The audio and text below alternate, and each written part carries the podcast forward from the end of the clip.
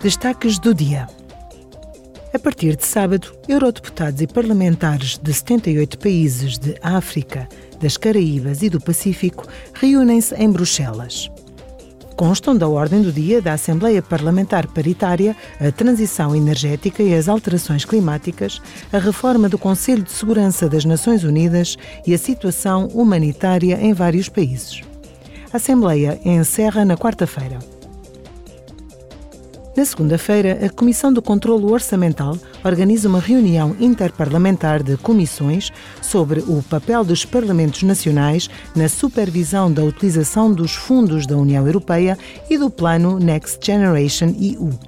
A supervisão orçamental parlamentar é da maior importância para assegurar que os fundos públicos são gastos de forma eficiente e eficaz, bem como para evitar ou detectar a sua potencial má utilização.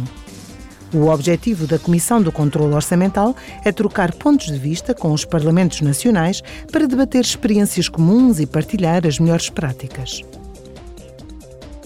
A Comissão dos Assuntos Externos organiza na terça-feira uma reunião interparlamentar de comissões sobre o tema O avanço do alargamento da União Europeia, 20 anos desde a Declaração de Salónica.